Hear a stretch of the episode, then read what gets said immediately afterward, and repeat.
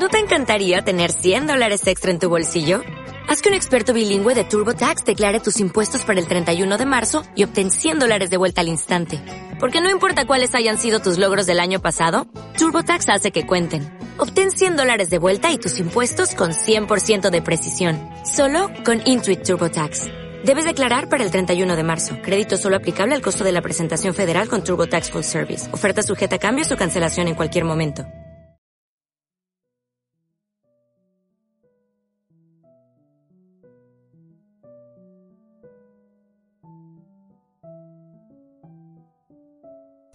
Esta es la segunda parte de Entre sus zapatos. Miranda llamó a su mejor amiga de más de 15 años, Loida. Le contó la historia mientras almorzaban en el mismo centro comercial donde ella se había robado los zapatos. Al terminar la historia, Loida suspiró y dijo, ¡Qué miedo! tapándose los ojos y mirando alrededor. ¡Ay Dios! Eso es brujería o un fantasma. Ya, dame esos zapatos, que los voy a botar al canal. No puedes hacer eso con el agua, ¿cierto? Dámelos ya y los quemo en la chimenea fuera de la casa. No me estás entendiendo. Los zapatos no son el problema, es la mujer. Ella es una asesina. Pero ese no es tu problema. Y si ella también te está vigilando, o si ahora nos ve juntas, ¿qué piensas hacer? Quememos los zapatos embrujados y se acabó. Tú no sabes si esa mujer en tu visión es una asesina o puede ser un acto sexual. ¿Qué sabes tú? No la ves, no la ves matando a ese hombre. Y si en verdad es una asesina y se entera que tú la estás buscando y acusando, ¿qué hacemos? No tienes pruebas, no sabes quién es el hombre. ¿Qué sabes de ella? preguntó Loida. Y en ese momento pensó y dijo, no, no creo. Me lo vas a pedir, me vas a pedir que te ayude, me vas a pedir que le pregunte a mi marido. Sí, pregúntale la placa del carro. Lo sabía, lo sabía. Vamos a hundirnos las dos al contarle esto a mi marido. Le vas a tener que decir que has estado robando por años y lo peor es que yo tengo parte del botín. Miranda levantó las cejas. Los regalos que me has dado por años. Eh, tienes razón. Mi marido me va a divorciar. Un capitán de la policía con una esposa ladrona. Tú no has robado nada. Peor, le he sacado provecho a la situación. Olvídate, invéntate alguna otra cosa, pero no metas a mi marido en este embrollo. Deja los zapatos en la calle, mándalos por correo a la China, no sé. No vamos a jugar a detectives ni voy a poner mi pellejo en esta locura. Tengo miedo, dijo Miranda. Pues te lo mereces. Mira el lío en que estamos, tú y tú estos malditos zapatos. Oiga, cálmate. Pero dime qué hago. Te juro, hago lo que me digas. ¿De verdad? Sí, bótalos. No, no puedo. ¿Ves? Mentirosa y ladrona. Nos vamos a joder todos. Miranda se rió entre lágrimas. Está bien, esperemos a la noche. Cuando él llegue, pero solo le pedimos información de las placas, le decimos que alguien te cortó en el parqueadero y te dijo alguna grosería. Y de ahí, bueno, no le digas nada de robar a nadie. Con el nombre y la información, tal vez podríamos investigar si es cierto que esta es una asesina. O tal vez sea una de esas mujeres que hacen ritos sexuales a hombres que están locos como ellas. Miranda dijo que sí. ¿Y tu marido? ¿Querría hacer un reporte policial? No había pensado en eso. Mujer, es parte de la ley. ¿Qué quieres que haga? Vamos a casa y esperémoslo. Cuando él llegó y las vio juntas en el sofá, lo primero que dijo fue, mm, las dos tienen cara de sospechosas. Loida se levantó corriendo y lo sentó. En menos de cinco minutos se lo contó todo, todo, mientras su esposo la miraba a ella y a Miranda, moviendo la cabeza de lado a lado. Después de que Loida terminó, le pregunté, ¿Y qué pasó con decírselo poco a poco? Nos vio sospechosas, por Dios, ya lo sabía. Me puse muy nerviosa y al menos ya todo va a estar en el aire. El marido se paró, sin decir una palabra se fue de la sala. Espera, espera, le dijo Loida a Miranda. Él siempre hace eso cuando está de mal humor. Se va, pero siempre viene calmado. No te preocupes. El marido de Loida entró y empezó a gritarle a las dos. No tienen sentido común. Ahora son criminales, una robando la otra usando artículos robados, básicamente ayudándola con la mercancía, moviendo mercancía robada, vendiendo mercancía robada, usando el correo para vender mercancía robada. Esto es un delito federal. Transferencia de dinero ilegal, usando el Internet para vender mercancía, alterando números de serie, agresión pasiva para intimidar gente. Esa fue la primera vez, dijo Miranda en un susurro. Y la última, le dijo furioso. Se sentó lejos de ellas, con las manos tapándose los oídos. Es imposible. Ustedes no son adolescentes y tú puedes encontrar un trabajo normal. No tienes necesidad de robar. No tienes motivo. Es una enfermedad. Tal vez el juez se aleve contigo. ¿El juez? Loida se paró nerviosa. No puedes hacer eso. ¿Cómo se te ocurre? ¿Cómo se me ocurre a mí? Siéntate, siéntate. Loida le dijo a Miranda. Dame la información de las placas del auto. En silencio, Miranda le dio el papel, el cual también contenía la descripción del auto. Él se paró y fue a su oficina tirando la puerta, despertando a los dos perritos que empezaron a ladrar. Calla tus perritos, Loida, le gritó. Loida corrió a recogerlos. Jamás lo había visto así, jamás. La cagaste, le dijo a Miranda.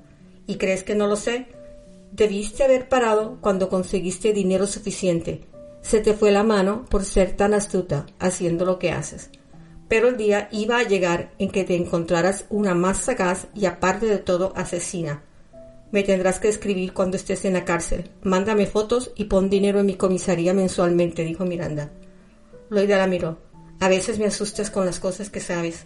El esposo salió de su oficina. Los perritos que estaban en el sofá salieron corriendo a esconderse. El carro tenía placas robadas. Está en el lote de la policía después de que lo dejaron en el centro comercial. Cuando lo revisaron, continuó él, no había ni una huella digital. El carro está tan limpio que aún lo tienen en el lote investigándolo. Los números de serie coinciden con un cargamento de carros de lujo que fueron robados acá y encontrados en un contenedor la semana pasada en el puerto. Eso es bueno, ¿cierto? dijo Loida. No, es peor, peor. La mafia rusa es la que usa este método ya sé, busquemos a la mujer. ¿Con qué? ¿Con un par de zapatos? ¿Con un retrato hablado? Loira, no voy a usar recursos de la policía para hacer una investigación que no tiene nada que ver conmigo y no es mi jurisdicción. Una llamada anónima. No hay llamadas anónimas. Eso ya no existe. Eso es de películas viejas. Y sobre todo en este caso. Esto ya no es un robo. Esto es peor. ¿Qué crees que podamos hacer? preguntó Miranda. Tenemos que hacer un reporte policial y dejar que los federales y la policía continúen la investigación. Lógicamente, no les voy a decir que un par de zapatos mágicos me dieron la información. Solo vamos a hablar del carro que te cortó en el parqueadero por ahora y la mujer que viste salir de él. La mujer estaba actuando sospechosamente, estaba manejando como embriagada en el parqueadero y tú me diste la información. Por ahora, eso es todo. Tú me diste la placa y yo decidí investigar. Ve mañana a mi oficina. Y esto fue lo último que dijo cuando salió de la sala. Loida lo abrazó. No mencionó nada de los robos. Eso es bueno, ¿cierto? No, creo que se está dejando ese detalle para el final, contestó Miranda.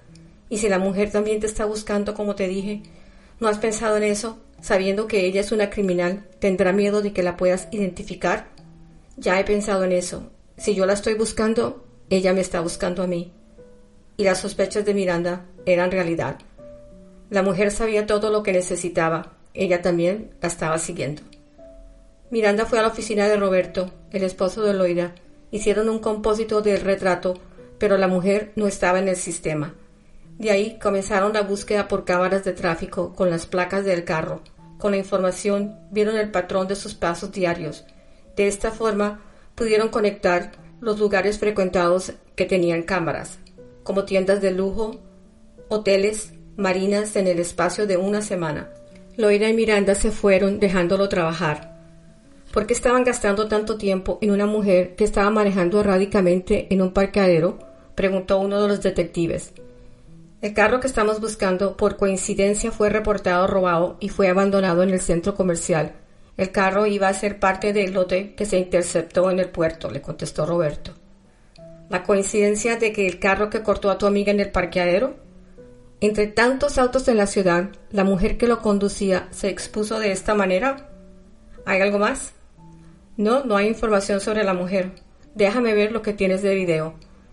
Después dijo solo lugares de lujo. Un carro robado frecuentando estos lugares, tal vez lavando dinero durante una semana. El auto estuvo en el parqueadero durante dos noches en una marina y tres noches en un hotel de lujo.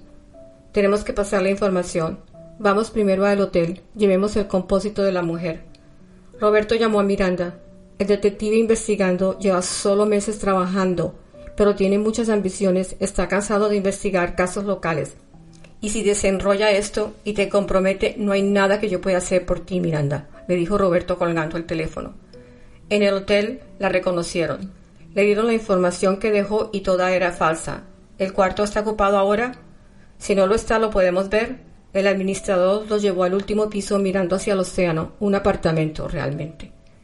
Roberto preguntó ¿Cuánto cuesta pasar una noche acá? Tres mil dólares. Y los pagó todo en efectivo, dejando la tarjeta de crédito como colateral, la cual funcionaba perfectamente y como jamás tuvimos que usarla por el valor total, el hotel ni perdió dinero ni lo consideramos sospechoso hasta ahora que ustedes vinieron. ¿Alguna vez vino alguien a visitarla? No le puedo decir. Preguntemos en el escritorio. Los empleados no podían decir si alguien vino. No la vimos con nadie, dijeron los que estaban de turno. Gracias, dijo Roberto. Vamos a la marina. En la marina el dueño les dijo, me imagino que vienen a hacer más preguntas sobre el yate.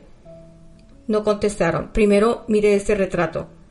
El dueño la reconoció inmediatamente, pues en el yate ella había subido con más personas. Ese yate había explotado con rumbo a las Bahamas.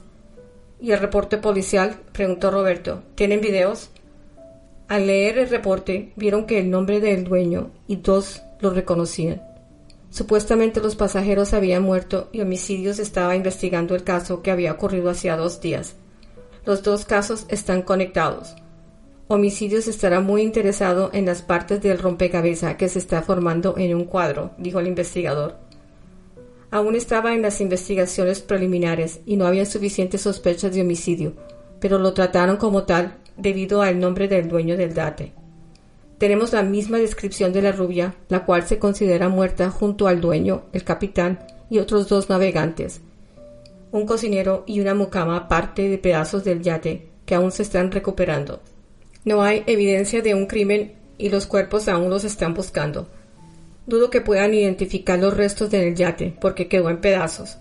Al enterarse, Miranda decidió ponerse los zapatos, sentándose, pero no pudo ver nada, estaba segura de que su vida estaba en peligro. Aunque le había contado todo a su hermana, la dejó preocupada y decepcionada. Si necesitabas dinero me lo hubieses dicho. Tú puedes vivir aquí sin pagar nada. ¿Cuál es la razón detrás de estos robos? le preguntó ella enfadada. Te dije que necesitabas ayuda profesional. ¿Y qué pasa si la mujer te encuentra antes que la policía la encuentre a ella y vas a la cárcel por robo y por vender mercancía robada? Será mejor conseguirte un abogado inmediatamente. No te voy a poder representar como tu abogada. Miranda dijo que entendía y que era lo mejor. Su hermana le dijo que ella se iba a ocupar de los detalles. Roberto tenía más información, le dijo su amiga por el teléfono. Miranda, esto es más serio ahora. Al principio reportaron la explosión del yate como un accidente, pero con la nueva información del auto y la mujer, la policía sospecha que están relacionados y la investigación ahora es un homicidio. Miranda no lo podía creer. Era cuestión de tiempo para que ella fuese implicada. Otro problema. El hombre era un miembro importante de la mafia en la Florida y los rusos jamás creyeron que este fue un accidente y aún estaban buscando a los culpables. Lo peor es que la policía, el FBI y ahora la DEA quieren hablar contigo para preguntarte qué sabes y cómo lo sabes. No creen la historia de tu reporte en el centro comercial. Oficialmente eres persona de interés. Roberto pasó al teléfono. Estamos seguros que la mujer sabe que la estamos buscando. Los aeropuertos y los puertos están alerta. Por lo pronto, las cámaras continúan buscándolo en las avenidas y rutas principales, pero sin saber qué auto tiene, todas las rubias acá son similares. Tienes que ir mañana a las oficinas del FBI. Nosotros iremos contigo, pero dudo que podamos entrar y estar presentes durante la interrogación. Ahora, ¿cuál es el plan? ¿Vas a continuar con la historia de los zapatos? preguntó Roberto. Te van a interrogar y te aconsejo que tengas un abogado. Ya tengo abogado. ¿Y qué dice de los tales zapatos? Que no los mencione o me implico en un robo. Tienes razón. Pero te verán en el video frecuentando ese centro comercial y pueden usar una orden para revisar tu casa. Te aconsejo que no muevas nada ni empieces a deshacerte de la evidencia. Estoy seguro que estabas pensando en eso. Sí, ten cuidado y estés alerta, dijo Roberto mientras se iba. Esa noche salió sola para despejarse. Al ponerse los zapatos por segunda vez, vio un poco más a la mujer y a su víctima. Al llegar a su edificio, parqueó el carro en el garaje subterráneo, Vio un Mercedes negro cerca del ascensor. La puerta se abrió. La mujer estaba sentada apuntándola con una pistola. Entra. No te lo estoy pidiendo. Te lo estoy ordenando. Al entrar al auto, la mujer le dio dos choques eléctricos con una pistola taser. Cuando despertó, atada de pies y manos, con cinta de metal a una silla pesada, trató de mover la silla, pero no pudo. Vio un tanque de oxígeno cerca de unas latas de pintura, unos tragos que olían a gasolina o algo similar. Estaba en una casa modelo, semi vacía. Había panfletos por todo el piso. En una mesa había un espejo y sentada detrás estaba ella. La vio poniéndose una peluca oscura con mucho cuidado y después un par de lentes de contacto. En el piso había unos cinco zapatos de lujo, todos arreglados por colores. ¿Por qué estoy acá? preguntó Miranda. Con un acento indefinido, ella se rió suavemente y le dijo La presa cayó en mi telaraña. Se volteó para mirar a Miranda. ¿Tú creíste que yo era tu presa al robarme los zapatos? Tú eres mi presa. Sabía tu forma de operar y sabía que no podías resistir tus impulsos y tratarías de robarme. ¿Los zapatos? La mujer se paró. Miranda la vio como si ella fuera su hermana, de la misma altura, ya que llevaba zapatos bajitos y con el color de la peluca y los ojos se parecían muchísimo a ella. No pudiste resistir la tentación, ¿cierto? La rubia continuó hablando. Los zapatos eran mis favoritos. Cambiaban de color al igual que yo. Pero mira, hubiesen podido ser cualquiera de estos. ¿Y el hombre que asesinaste? ¿Cuántos más? ¿Y a ti qué te importa? Nadie los va a extrañar. Eran escoria y hay muchos en el mundo. Pero el único problema fue que aquí, que tú viste algo a ponerte mis zapatos. Eso jamás había ocurrido, dijo ella. Normalmente solo tengo que esperar el perfecto momento para vender o regalar los zapatos a alguien que se parezca a mí, seguirlas cambiar de identidades por un poco tiempo y con su pasaporte me desaparezco después de completar el trabajo. Es mucho más fácil desaparecerse cuando hay una sospechosa o hay un cuerpo, como en tu caso. La policía y los rusos dejan de buscarme. Pero tú. Ella se le acercó con un largo cuchillo. ¿Qué viste? ¿Qué te hizo ir a la policía? Yo sé que me están buscando. Te vi asesinar a un hombre. Estabas desnuda y lo apuñalaste con dos cuchillos, dijo Miranda. Memorias, memorias que se quedaron en los zapatos. Interesante. Ese gordo sudando, esperándome como un cerdo, quedó abierto de un lado a otro. Bueno, no hay tiempo de recordar. Te dejo. Le señaló hacia una vela. La vela está por extinguirse, la pintura coge fuego, el disolvente va por toda la casa y el tanque explota. Te prometo no vas a sentir nada, no es mi primera vez. Cogió una pequeña maleta y se fue. La vela estaba flotando sobre la pintura. Sería pronto, pensó Miranda. Ni podía gritar, pues la mujer la había puesto cinta en la boca. Qué ironía, ella había caído presa por creer que era más inteligente que sus víctimas, lo mismo que Loida le había dicho. Roberto le había puesto una patrulla a Miranda para vigilarla, pero la perdieron en el vecindario. No encontraban el auto que habían seguido. Tendrían que ir de casa en casa. Los garajes estaban cerrados y el Mercedes no se veía en ninguna calle. Todas las casas son iguales. Unas aún están en construcción, dijo el patrullero que la había seguido. Llama a las unidades que estén cerca para ir de casa en casa. Otra patrulla llegó y comenzaron a tocar puertas. La rubia se había ido a pie, entrando a otra casa, saliendo con otro carro diferente. No hay movimiento, dijo Roberto. Solo vi un carro blanco salir de una casa y no era una rubia la que lo conducía. ¿Cuál casa? Dame el número y vuelve. Vuelve a esa misma casa. Roberto y el detective fueron por detrás de la casa. Por la ventana se veía una tenue luz. Roberto con una silla de patio rompió las puertas de vidrio que daban a la piscina. El detective detrás de él. El piso de la casa estaba cubierto con mantas y plástico para evitar manchas de pintura pero las mantas estaban empapadas con disolvente por todas partes, y la vela se extinguió. Las llamas estaban comenzando a entrar en la sala. Roberto le dijo al detective Esa casa va a explotar. Miranda tiene que estar aquí. Roberto fue a la derecha, pero el detective fue el que la encontró. Le gritó a Roberto Miranda estaba atada con cinta. Le despegaron la boca. Rápido hay un tanque de gas, dijo gritando. No iban a poder despegarla con tiempo. Entre los dos levantaron la silla y salieron con dificultad por las puertas de detrás de la casa. Sin pensarlo, La tiraron en la piscina y se botaron detrás de ella. Miranda, aún atada, tocó fondo. Pedazos de madera y piedras cayeron a la piscina. Histérica, trataba de soltarse. Roberto sacó una navaja y empezó a cortar la cinta. El detective estaba tratando de levantar la silla para que ella respirara, pero el fuego se esparcía en el agua. Al fin la desataron, subieron para tomar aire, pero se volvieron a sumergir, nadando hasta un área donde el fuego no se había esparcido. Los tres salieron y oyeron las sirenas de los bomberos y la policía. Aparte de cortadas y golpes, estaban relativamente bien después de lo que había ocurrido. Miranda abrazó a Roberto. ¿Cómo me encontraste? Teníamos la sospecha que ella vendría por ti, dijo Roberto. ¿Y por qué no me lo dijeron? Tuvimos que correr ese riesgo. Si lo hubiese sabido, ella se hubiese dado cuenta, y lo más probable, ella te hubiera matado. Tenemos que capturarla para probar el homicidio. ¿Ya la arrestaron? No, la última vez la vieron. Estaba en un aeropuerto ejecutivo esperando un vuelo privado. La están esperando en la destinación del vuelo local. Hay que evitar que tome otro vuelo y se desaparezca, pero no se sabe aún. Los tres tuvieron que ir al hospital. La hermana de Miranda y Loida las estaban esperando. ¿Y qué va a ocurrir conmigo? preguntó finalmente Miranda. Tienes que entregar todo a la policía. Hay una orden de requisa para tu casa, especialmente tu armario. Cualquier cosa que sea de lujo será confiscada. Desafortunadamente, también van a requisar las pertenencias de tu hermana. Si hay algo que tú hayas comprado, tendrás que mostrar recibos, de lo contrario, se lo llevan. Dan un anuncio a la comunidad. Las mujeres que tengan pruebas de que son sus artículos los reclama. Los otros pueden entrar en evidencia por un tiempo y si no son reclamados, son subastados. Vas a tener un año de libertad provisional con terapia psicológica. Tienes que encontrar un empleo y no puedes ir a ciertos centros comerciales. Todo el dinero que hayas hecho por venta de estos artículos lo tienes que devolver.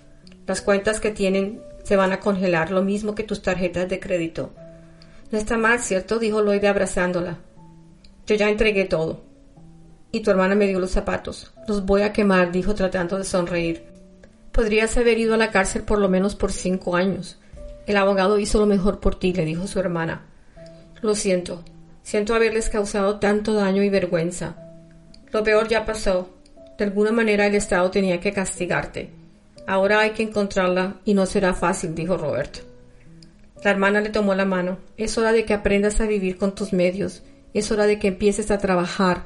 Tienes dónde vivir y gente que te quiere. Aprendiste tu lección. ¿Cómo supiste que ella había cometido esos crímenes? Todavía es un misterio, dijo Roberto. Pero por ahora vive en tus zapatos y camina derecho.